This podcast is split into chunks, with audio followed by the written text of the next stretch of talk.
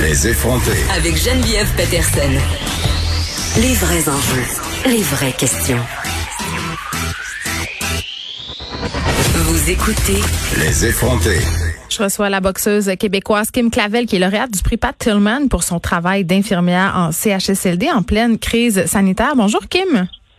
Bonjour, ça va bien? Écoute, ça va très bien, puis vraiment, euh, j'ai envie de te féliciter premièrement euh, pour ce prix quand même euh, qui souligne ton apport humain à cette crise.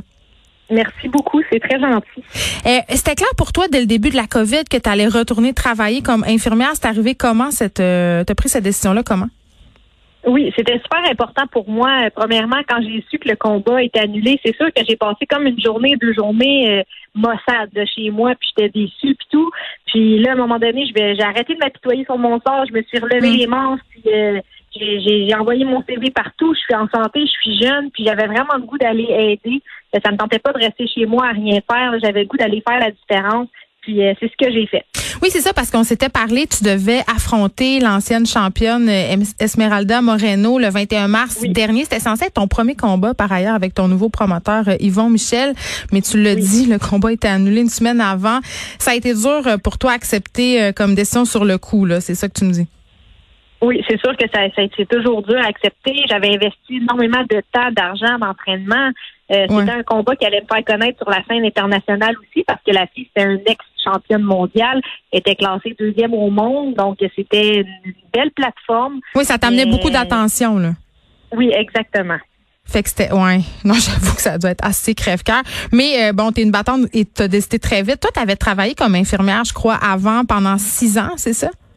Oui, pendant six ans, j'étais euh, à l'hôpital de Joliette dans la Naudière en maternité. Je travaillais avec les poupons. Hum. Puis euh, j'avais décidé de prendre une année sabbatique pour justement me consacrer sur mon sport. Puis euh, finalement, l'année sabbatique, il y a eu plein de choses avec la, pandémie, tout ça. Donc finalement, j'ai retourné travailler dans les CHSLD. Et comment ça se passe sur le terrain?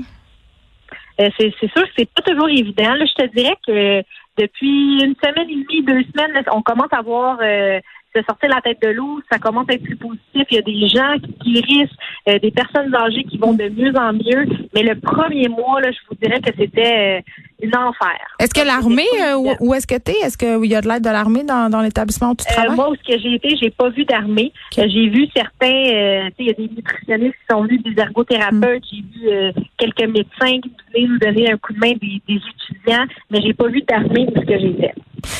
J'ai envie de te demander, Kim, qu'est-ce qui est le plus difficile, recevoir des coups ou voir des aînés souffrir, voire même mourir?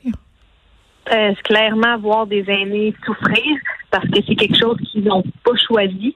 Tandis hmm. que recevoir des coups de poing, c'est quelque chose que je m'en attends, tu sais. Je fais de la boxe, mais eux, ils n'ont pas choisi d'être dans cette situation-là. Euh, certaines, à certaines, certains moments, ils comprennent pas ce qui il y en a qui ont des déficits cognitifs, qui ont de l'Alzheimer, qui sont pas conscients de la situation, mais qui voient juste que qui ont, de l'anxiété autour, qui sont seuls, que personne qui vient les visiter.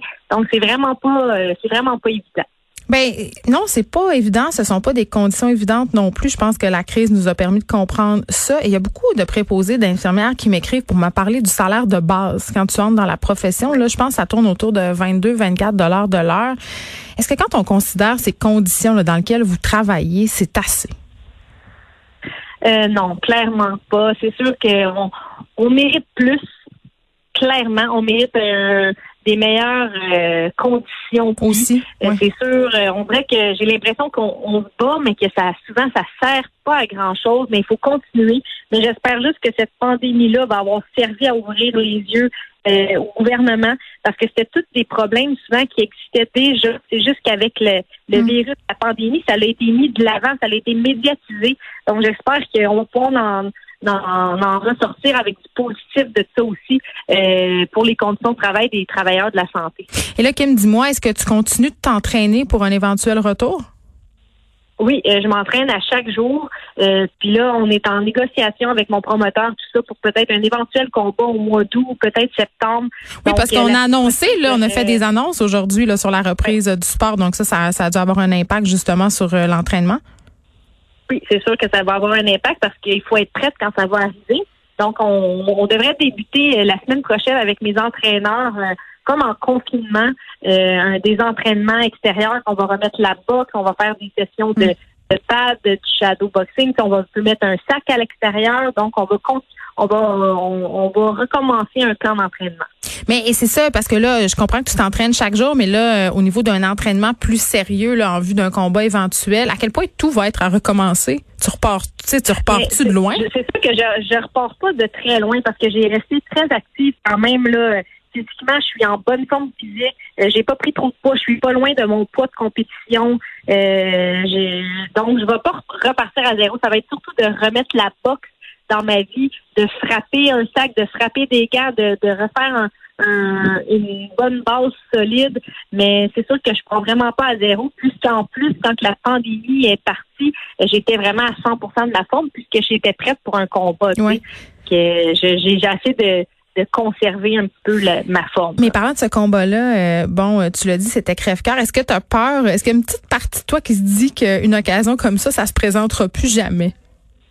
Non, ça, va se représenter. Ça, je suis pas inquiète. Surtout, j'ai un, j'ai un bon promoteur qui travaille fort, qui a des, des bons, des bonnes connaissances puis des bonnes plugs, comme on dit. Donc, ça, c'est pas quelque chose qui m'inquiète. Je sais que ça va se, reproduire assez rapidement.